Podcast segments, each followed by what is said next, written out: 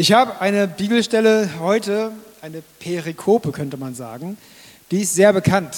Äh, und ich hoffe, ich langweile euch heute nicht. Aber ich glaube, ähm, da steckt was drin für dich. Wir lesen in Lukas 5 die ersten elf Verse. Wenn du deine Bibel hast, schlag gerne auf. Ich glaube aber auch, der Text ist auch vorne an der Wand, genau. Meine Predigt heißt Vom Fischer zum Weltveränderer. Ähm, mal schauen.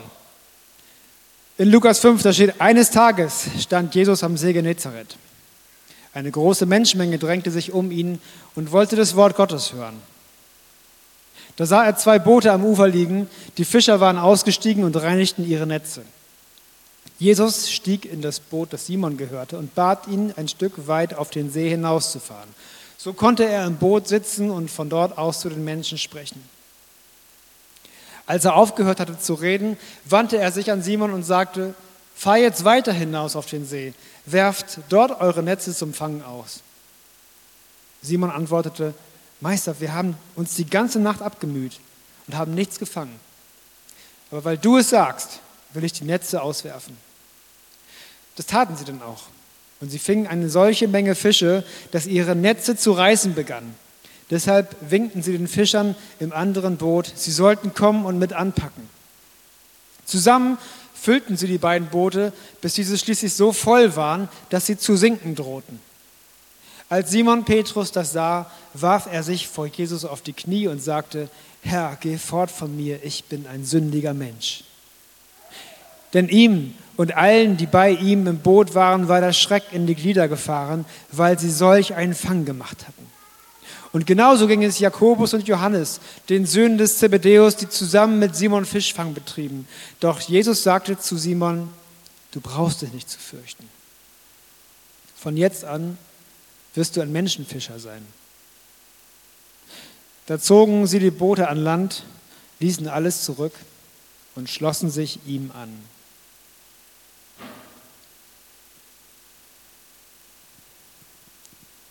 Wie gesagt, ich nehme an, die meisten von euch kennen diese Passage gut. Und ähm, vielleicht hast du auch schon die eine oder andere Predigt, die eine oder andere Predigt darüber gehört und denkst dir, ja, okay, ich weiß, was kommt. Ich weiß, wo das lang geht. Ähm, aber ich möchte, ich möchte dich ermutigen, trotzdem äh, dem Wort Gottes eine Chance zu geben, dich zu überraschen. Und äh, Gottes Wort eine Chance zu geben, dich zu packen zu bekommen. Denn egal wie oft, und das ist, das ist etwas, was die Bibel an sich hat, egal wie oft wir eine Sache schon gehört und gelesen haben, Gott kann immer wieder neu dadurch zu uns sprechen. Gib dem eine Chance. Es könnte was für dich bei sein. Da ist nämlich diese, diese Geschichte von diesem großen Fangen und wisst ihr, ich glaube, dieses Wunder von dem großen Fangen ist eigentlich gar nicht unbedingt das, worum es geht. Ähm, mir sind drei Dinge aufgefallen, drei Dinge, die mich ziemlich faszinieren in dieser Geschichte, die mir vorher nicht so aufgefallen sind. Und ich möchte anhand dieser drei Punkte uns äh, durch den Text hindurchführen und euch gleich von vornherein sagen, ich werde nicht so wahnsinnig lange predigen. Also ihr habt noch was zum Nachmittag, keine Sorge. Es wird hier keine zwei Stunden dauern, aber ich glaube, man könnte zwei Stunden drüber predigen. Pass auf, mein erster Punkt ist, Menschen kommen in großen Scharen, um Gottes Wort zu hören. Das hat mich persönlich als, als Prediger fasziniert. Und das ist das, was ich mir wünsche, dass Menschen in Scharen kommen, um Gottes Wort zu hören. Denn, ey, seien wir ehrlich, das ist nicht unbedingt das, was wir beobachten, oder? Gottes Wort ist nicht unbedingt mehr das, was zieht. Aber aus unserer Sicht heute könnte man sagen, okay, ja, das war immerhin der Sohn Gottes. Das war immerhin der menschgewordene Gott, der da spricht. Und das ist doch schon irgendwie auch eine Reise wert. Ich persönlich hätte vermutlich einiges auf mich genommen, um das zu sehen, um Jesus reden zu hören. Aber wisst ihr, damals war das den allermeisten Leuten überhaupt nicht klar, wer Jesus wirklich ist. So ein paar, so ein paar Leute hatten das gecheckt bis dahin, aber die allermeisten nicht. Für die allermeisten war Jesus einfach erstmal jemand, der das Wort Gottes predigte. Und das war damals, ich, glaube, das war damals genauso wenig attraktiv wie heute. Wisst ihr, damals in der Zeit gab es schon eine religiöse Schicht. Es gab, so, es gab religiöse Leute, die trieben sich in den Synagogen herum und es gab Rabbis, die lehrten und so. Aber ich glaube, viele von den Menschen, die Jesus nachfolgten, um ihn reden zu hören, waren nicht unbedingt die Leute, die in den Synagogen waren. Es waren andere Menschen. Und ich glaube, Jesus hat eine Sache grundlegend anders gemacht als die Rabbis in den Synagogen. Irgendwas muss er anders gemacht haben, um Menschen mit dem Wort Gottes anzuziehen. Und ich glaube, das, was Jesu Predigt so anders machte, war, dass er genau in die Situation der Menschen hineinsprach. Er sprach genau ins Leben und genau in die Sorgen der Menschen hinein. Und das machte das so besonders. Und sie begriffen, das, was dieser Mann da erzählt, das hat was mit meinem Leben zu tun. Das spricht genau in meine Situation. Das, was der sagt, ist zeitlos. Und jetzt fragst du dich vielleicht, und du fragst dich zu Recht, was hat Jesus denn erzählt? Was ist es, was er gepredigt hat? Und die Antwort darauf bekommst du ein Kapitel davor, in Lukas 4. Eine kurze Version davon. Da steht nämlich, ähm, da, da ist Jesus in der Synagoge und predigt und er schlägt, oder er schlägt nicht auf, er, er rollt das Buch äh, Jesaja auf und da liest er so ein paar Verse und da heißt es, der Geist des Herrn ruht auf mir, denn der Herr hat mich gesalbt.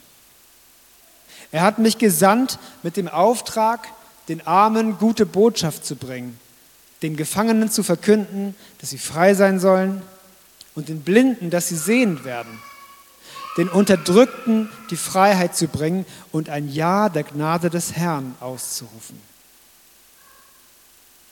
Ich glaube, das war im Großen und Ganzen das, was Jesus predigte. Das heißt, Jesus kommt mit der Vollmacht und der Autorität Gottes und mit einem großen Versprechen. Er kommt mit dem Versprechen, dass die Menschen nämlich frei werden von dem, was sie gefangen hält dass ihnen die Augen geöffnet werden, wenn sie blind sind. Dass jene, die unterdrückt werden, aus der Gewalt ihrer Unterdrücker befreit werden. Und dass jetzt der Moment kommt, wo Gott endlich alle Schulden erlässt. Das war der Kern von Jesu Predigt. Und wisst ihr, das traf ins Schwarze. Das traf genau in die Situation. Denn die Menschen, die ihm zuhörten, die lebten in einem Land, in einem System, äh, was sehr von Unterdrückung geprägt war. Zu dem Zeitpunkt waren die Römer da und hatten das Land besetzt. Ähm, die Römer gingen mit den Juden nicht unbedingt freundlich um und sie waren sehr verhasst beim Volk. Und ähm, es war so, dass, ähm, dass viele Menschen damals einfach auch äh, krank waren, äh, Unterschicht, sie litten an diversen Sachen und durch ihre Krankheit war es oft so, dass sie nach dem jüdischen Gesetz als unrein galten, also auch nicht in die Synagogen hinein durften. Das heißt, sie lebten in einem System, wo sie von Römern unterdrückt, unterdrückt wurden und vom religiösen System ausgestoßen waren. Und das betraf wirklich viele Menschen.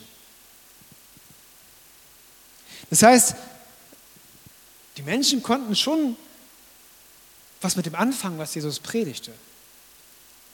Denn es schien so, als, als war er mit ihren Sorgen und mit ihren Problemen sehr vertraut. Nun predigte Jesus nicht nur. Er unterstrich seine Predigten auch damit, dass er zeigte, dass er in Gottes Autorität unterwegs war. Wir lesen zum Beispiel im Kapitel 4, dass er predigte in der Synagoge, dass er predigte von Befreiung. Und dann war da ein Mann, der war ganz offensichtlich in, in der Situation, dass er Befreiung brauchte. Er war besessen von einem Dämon. Und Jesus ging hin und trieb diesen Dämon aus. Das heißt also, Jesus redete nicht nur irgendwas von Befreiung daher, sondern Menschen wurden wirklich frei, wenn Jesus predigte. Menschen wurden wirklich geheilt, wenn er predigte.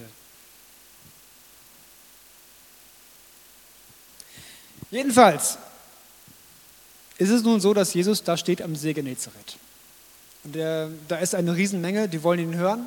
Die wollen hören, was er zu sagen hat. Und Jesus kommt dazu zu ein paar Fischern, die sind gerade dabei, sich von der äh, sich sozusagen ihre Schicht abzuschließen. Die hatten eine Nacht hinter sich, haben äh, nicht wirklich was gefangen und stehen nach dieser erfolglosen Nacht da und bringen ihre Netze in Ordnung, damit zumindest vielleicht die nächste Nacht klappt. Denn wisst ihr, Fischfang ist nicht der einzige Teil dieser Arbeit gewesen.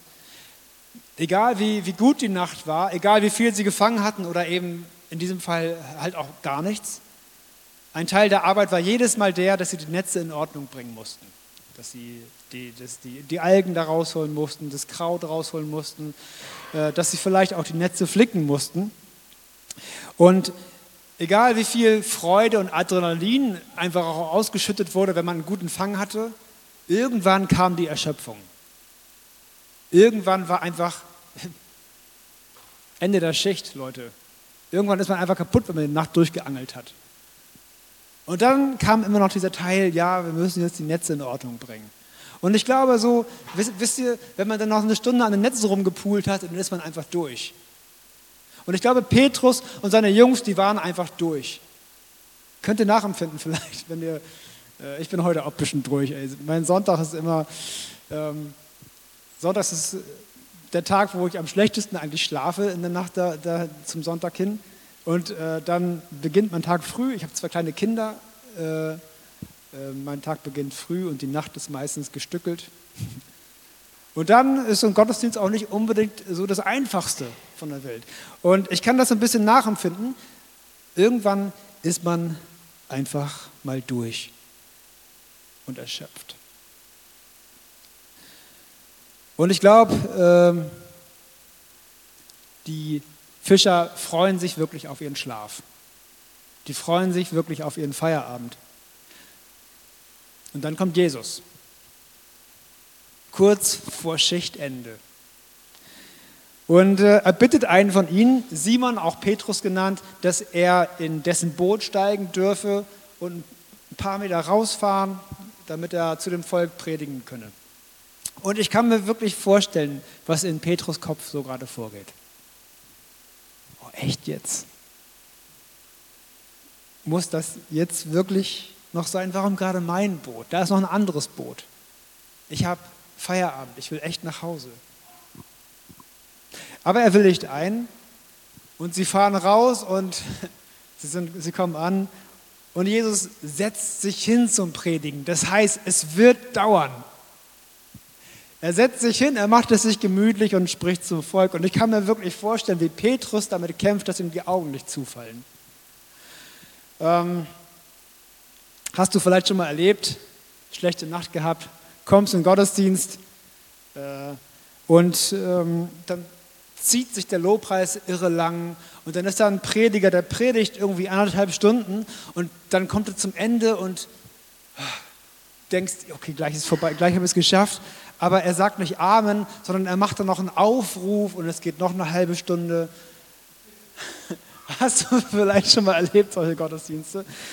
Ähm, und Jesus macht hier das Gleiche.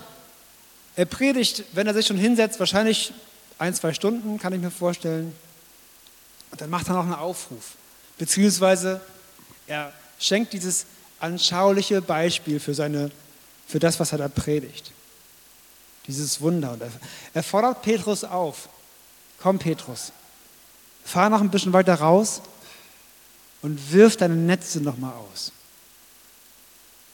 Die Netze, die gerade erst sauber geworden sind. Die Netze, die gereinigt sind, die bereit sind für die nächste Schicht. Und wieder, wieder stelle ich mir vor, was, was in Petrus da gerade vorgeht nee, komm jetzt, die Netze sind gerade sauber. Und weißt du, um diese Zeit fängt man einfach nichts. Wenn du jetzt rausfährst, wir können das machen, aber wir werden nichts fangen. Und Jesus, ich, äh, ich achte dich für das, was du tust. Du bist ein guter Prediger, du, du kannst es wirklich gut. Aber pass auf, ich bin Fischer, ich weiß, ich kenne mein Handwerk.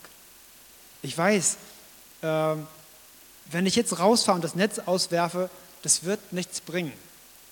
Ich werde mir nur Netze wieder einsauen. Aber wenn du das wirklich willst, wenn du das wirklich willst, dann auf dein Wort fahren wir raus und wir werfen Netze aus. So, das tun sie dann.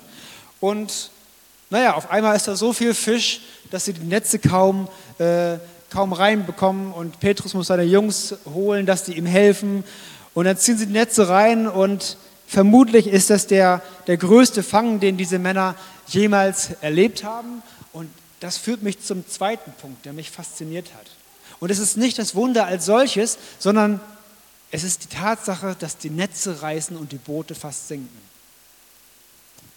Die Netze reißen und die Boote sinken. Und wisst ihr, das ist was, was wir verstehen müssen. Ich glaube, die Wunder, die Jesus uns schenkt, die Heilungen, die er uns schenkt und all diese, diese, diese wunderbaren Begegnungen, diese Begebenheiten, die wir mit Jesus erleben, die sind niemals zum Selbstzweck. Er schenkt, ich glaube, es ist eine steile These, okay, aber ich glaube, Jesus schenkt uns niemals ein Wunder um des Wunders willen. Er schenkt uns niemals eine Heilung um der Heilung willen, sondern ich glaube, Jesus hat daran immer einen tieferen Sinn. Ich glaube, jedes Mal, wenn wir ein Wunder erleben, ist es pure Gnade, absolut, aber es stellt uns auch jedes Mal vor eine Entscheidung. Es stellt uns nämlich vor die Entscheidung, schaue ich genauer hin? Schaue ich genauer hin, auch auf diesen Jesus, der mir das Wunder gibt? Und, äh, und, und frage mich, was, was, was Jesus mir vorhat? Oder nehme ich das Wunder und mache so weiter wie bisher? Und ich glaube, vor dieser Entscheidung standen diese Fischer. Die sahen diesen großen Fang. Und ich glaube, sie mussten die Entscheidung treffen, nehmen wir diesen Fang und, und, und genießen diese, dieses, diesen wirtschaftlichen Bonus, den wir davon haben, oder, oder fragen wir uns, was, was Jesus da gerade mit uns vorhat. Weißt du, es geht Jesus, glaube ich, immer darum, dass er uns näher an sein Herz heranzieht. Jedes Wunder soll dahin führen, dass, dass Jesus uns näher an das Herz hineinzieht. Jesus schenkt hier ein großes Wunder, nämlich er reagiert direkt auf die Not dieser Fischer, die die ganze Nacht nichts gefangen haben. Die hatten da so viel Fisch und so einen großen Erlös, dass sie sich auch ohne weiteres ein neues Netz kaufen, äh, hätten kaufen können. Das alte war jetzt ja kaputt. Aber jetzt waren sie halt mit dieser Entscheidung konfrontiert und mussten sich halt wirklich entscheiden, lasse ich mich ein auf die Tiefe dessen, was hier passiert und auf den, der uns hier gesegnet hat? Oder nehmen wir den Fisch und gehen nach Hause? Das ist auch eine Option. Aber erinnert ihr euch an die Berufung des Propheten Elisa? Was passiert, als der berufen wird? Der zerkloppt seine Lebensgrundlage. Das, was bis dahin seinen Lebensunterhalt bestritten hat, äh, nämlich seine Rinder und den Flug, mit dem man das Feld, bestellt hat, das hackt er in Stücke. Der verbrennt seinen Flug und die Rinder gleich mit als Opfer, reißt hinter sich alle Brücken ab und stellt sein Leben komplett in den Dienst Gottes. Ich finde, äh, mir ist diese Parallele nie aufgefallen. Ähm, und vielleicht ist es auch ein bisschen weit hergeholt, aber ähm, Elisa rindert, äh, rindert seine Opfer, opfert seine Rinder. Ihr versteht auch, wenn ich sage, Elisa rindert seine Opfer. Elisa opfert seine Rinder und zerkloppt seinen Flug. Und hier reißen die Netze und sinken die Boote.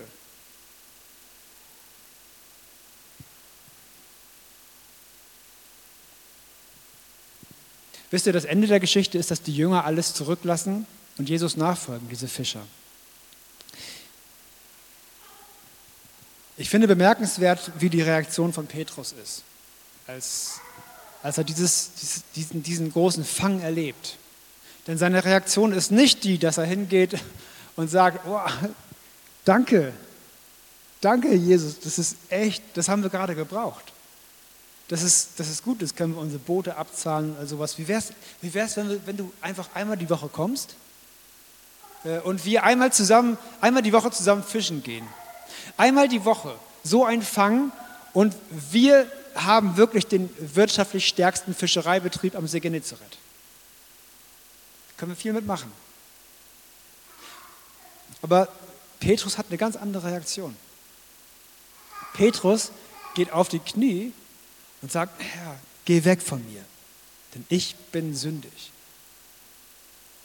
Ich kann mit dir nichts zu schaffen haben.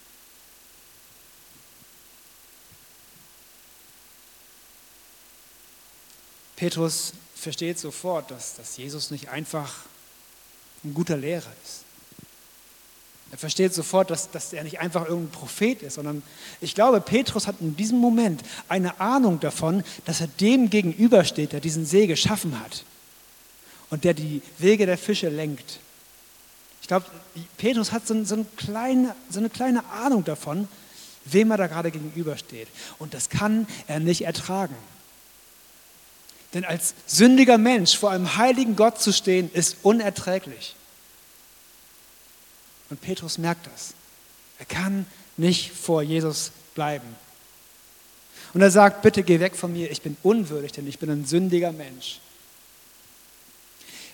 Weißt du, das ist es, was Sünde mit den Menschen macht. Wir ertragen die Nähe eines heiligen Gottes nicht.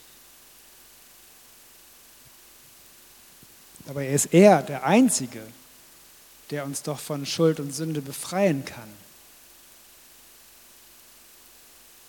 Umkehr ist doch das Einzige, was Petrus aus seinem Zustand der Sünde befreien kann. Und deswegen ist die Reaktion von Petrus zwar verständlich, aber doch unlogisch. Geh weg von mir, denn ich bin ein Sünder. Das ist wie wenn ein Krebskranker zum Onkologen oder einen Onkologen trifft und zu ihm sagt, geh weg von mir, ich habe Krebs. Das ergibt einfach keinen Sinn.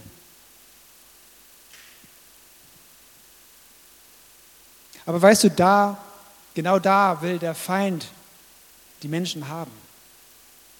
Da möchte der Feind auch uns haben. Wo wir wissen, dass wir die Gegenwart Gottes nicht ertragen können. Weil wir Sünde haben. Das will der Feind uns einreden. Dass wir Sünde haben und in der Gegenwart Gottes nicht bestehen können. Liebe Leute, Jesus hat ein für alle Mal für unsere Sünde bezahlt. Lassen wir uns keinen Scheiß einreden. Entschuldigung. Lassen wir uns keinen, lassen wir uns keinen Müll einreden vom, vom Feind, der uns glauben lassen möchte, wenn wir in Sünde geraten, wenn wir fallen und das passiert. Wir sind Menschen, das passiert. Lassen wir uns nicht darauf ein, dass wir glauben, wir können nicht mehr zu Gott. Wir können nicht umkehren zu unserem Gott. Lassen wir uns nicht darauf ein.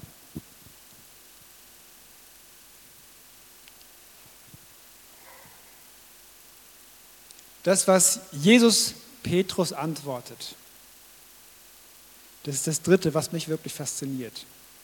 Denn Jesus sagt, fürchte dich nicht. Fürchte dich nicht. Diese Aufforderung, fürchte dich nicht, die begleitet uns eigentlich durch die ganze Bibel.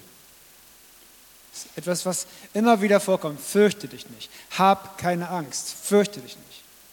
Das sind übrigens die ersten Worte, die Gott an die Menschen im Neuen Testament richtet. Fürchte dich nicht. Die Dinge sind anders, als du es denkst. Diese drei Worte die durchbrechen den Teufelskreis aus Schuldgefühlen und nicht vor Gott bestehen können. Diese drei Worte, die spenden so ein immenses Maß an Hoffnung. Fürchte dich nicht. Denn wenn der eine, der die Welt richten wird, zu dir sagt, fürchte dich nicht, dann heißt es doch, dass der Richter dieser Welt gute Gedanken über dich hat. Das, für mich ist das, mir gibt es ein immenses Maß an Hoffnung. Und das ist das Kuriose an der Sache. Wir brauchen uns nicht zu fürchten, wenn wir zu Gott umkehren und bei ihm Vergebung und Wiederherstellung suchen. Wir müssen uns nur fürchten, wenn wir das nicht tun.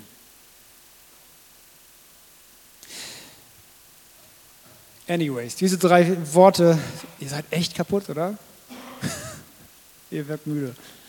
Diese drei Worte, fürchte dich nicht, implizieren noch mehr, denn sie, erwarten, sie, sie, sie, sie schüren die Erwartung, dass da was Großes kommt, dass da was Gutes kommt. Hab keine Angst, denn es kommt was Gutes. Jesus sagt zu Petrus, weißt du, du wirst von jetzt an Menschen fangen. Ich lasse dir nicht bei den Fischen. Ich habe was Größeres für dich vor.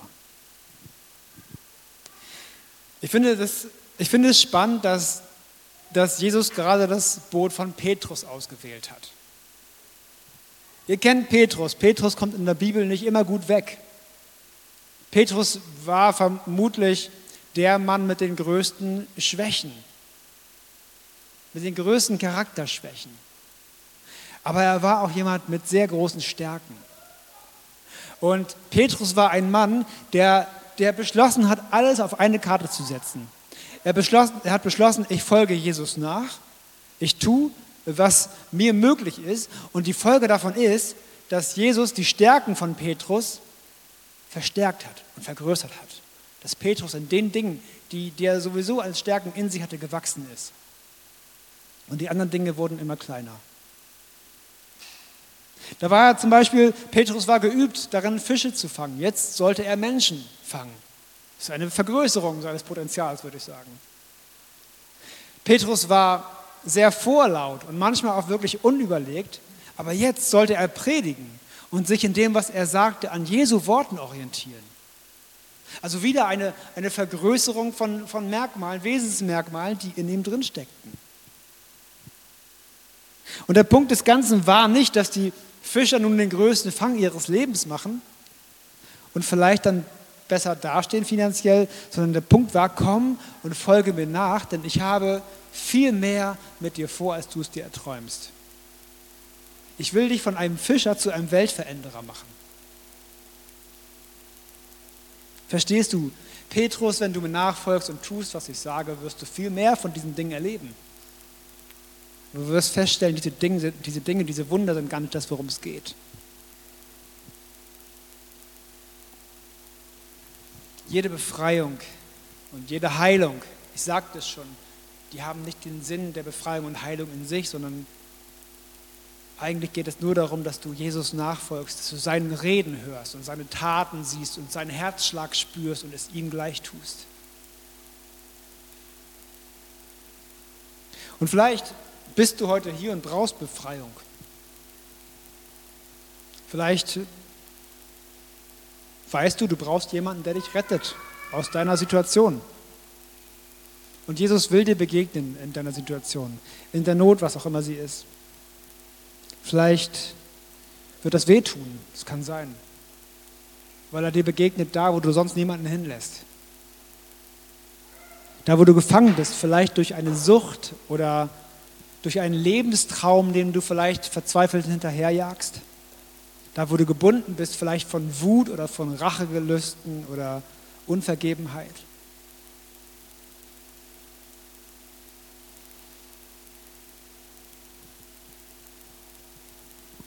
was auch immer Gott dir schenkt, wo auch immer er dir begegnen wird. Es geht nicht um das Wunder selbst.